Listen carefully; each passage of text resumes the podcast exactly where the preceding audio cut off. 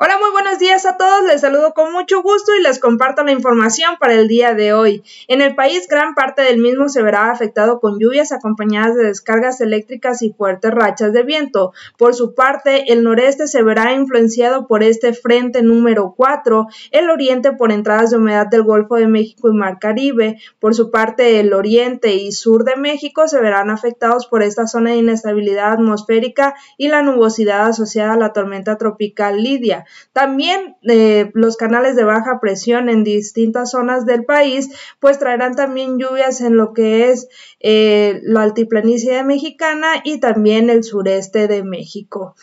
Continúa este sistema de alta presión, pero el día de hoy no nos estará trayendo ambiente cálido debido a las diferentes condiciones que estamos teniendo en el país.